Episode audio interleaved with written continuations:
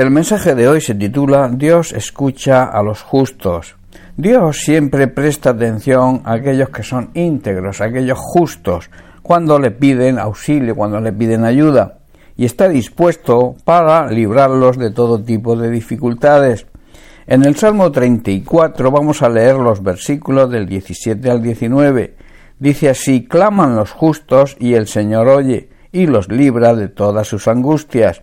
Hermanos, el Señor oye a los que son suyos cuando claman a Él pidiendo ayuda y los rescata de todas sus dificultades. Versículo 18. Cercano está Dios a los quebrantados de corazón y salva a los contritos de espíritu.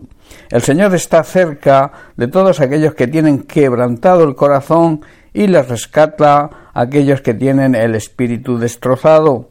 Muchas, dice el versículo 19, son las aflicciones del justo, pero de todas ellas librará, el Señor lo librará. La persona íntegra enfrenta muchas dificultades, pero el Señor va a llegar, siempre llega al rescate en cada ocasión. La primera enseñanza que se deduce de estos versículos es que Dios escucha el clamor, el pedir ayuda de los justos, aquellos que hemos sido justificados por Cristo ante el Padre y que como consecuencia vivimos en santidad, vivimos apartados de toda contaminación mundana y dedicados a servirle. Analicemos lo que significa justificación. Justificación es el acto por el cual Dios, que es tres veces santo, declara que el pecador se arrepiente y que cree en Jesucristo, viene a ser justo y aceptable ante Él, por cuanto Cristo ha llevado su pecado en la cruz, habiendo sido hecho justicia en su favor. En 1 Corintios capítulo 1 versículo 30 Pablo declara, Mas por Él, o sea, por la gracia de Dios, estéis vosotros en Cristo Jesús, el cual nos ha sido hecho por Dios sabiduría, justificación, santificación y redención. Hermanos, la justificación es gratuita, es totalmente inmerecida. En Romanos capítulo 3 también leemos el versículo 22 en adelante.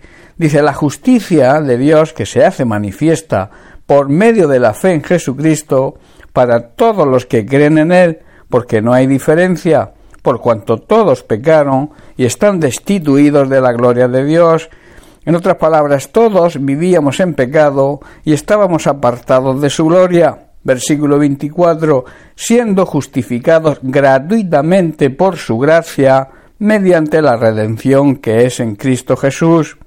Al recibir la justificación, al aceptar a Jesucristo como Señor y Salvador, nos convertimos en justos. Justo es aquel que obra según justicia y razón, y vive según la ley de Dios obedeciendo su palabra en todo. Esto habla de la justicia y la santidad en las cuales debemos vivir todos los creyentes, todos los hijos verdaderos de Dios, que es lo que nos exige el sacrificio de Cristo. Aunque la justificación se recibe por gracia, o sea, es gratis, se efectúa sobre una base de total justicia, por cuanto Dios no simplemente pasa el borrador sobre nuestros pecados con menosprecio, o sea, saltándose su santa ley, esa ley que habla de la justicia, de dar a cada uno según merece su obra, sino que Dios demanda santidad y justicia de nosotros. En Romanos 6, 23 dice Pablo, porque la paga del pecado es muerte, habla de condenación de muerte espiritual, mas la dádiva, el regalo de Dios, es vida eterna en medio, por medio, perdón, de Jesucristo nuestro Señor. La exigencia de Dios en cuanto a esta realidad quedó plenamente satisfecha por Jesucristo con su muerte, pagando por nuestro pecado con su propia vida. Tuvo que morir para poder ser justificados nosotros ante Dios.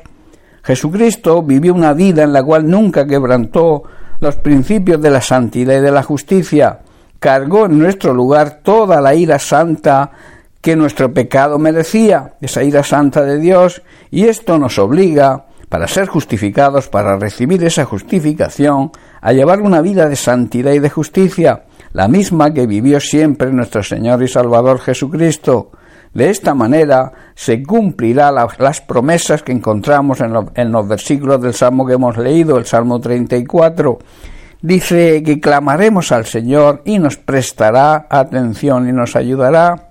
nos librará de todas nuestras angustias y ansiedades. También estará cerca de nosotros cuando necesitemos consuelo, quizás por la pérdida de un ser querido u otra circunstancia, y tengamos el corazón roto por alguna tragedia vivida. También Dios promete que estará cerca de nosotros y nos ayudará cuando estemos atravesando alguna crisis emocional o espiritual. Y por último nos promete que no importa la cantidad de aflicciones y dificultades que estemos atravesando, de todas, dice, nos sacará, o sea, vendrá en nuestro rescate. Debemos, por tanto, ser agradecidos con Dios por su amor demostrado con la muerte de su Hijo Jesucristo para nuestra justificación, y así debemos andar en una vida de santidad y de justicia que merece su sacrificio. Dios hará cosas maravillosas en nuestra vida. Él nos tiene quizás en un proceso al, al permitir que ocurran pruebas en nuestra vida. Y cuando ese proceso termine, seremos personas de mucha bendición para otros. Hermanos, somos bendecidos para ser bendición para los demás.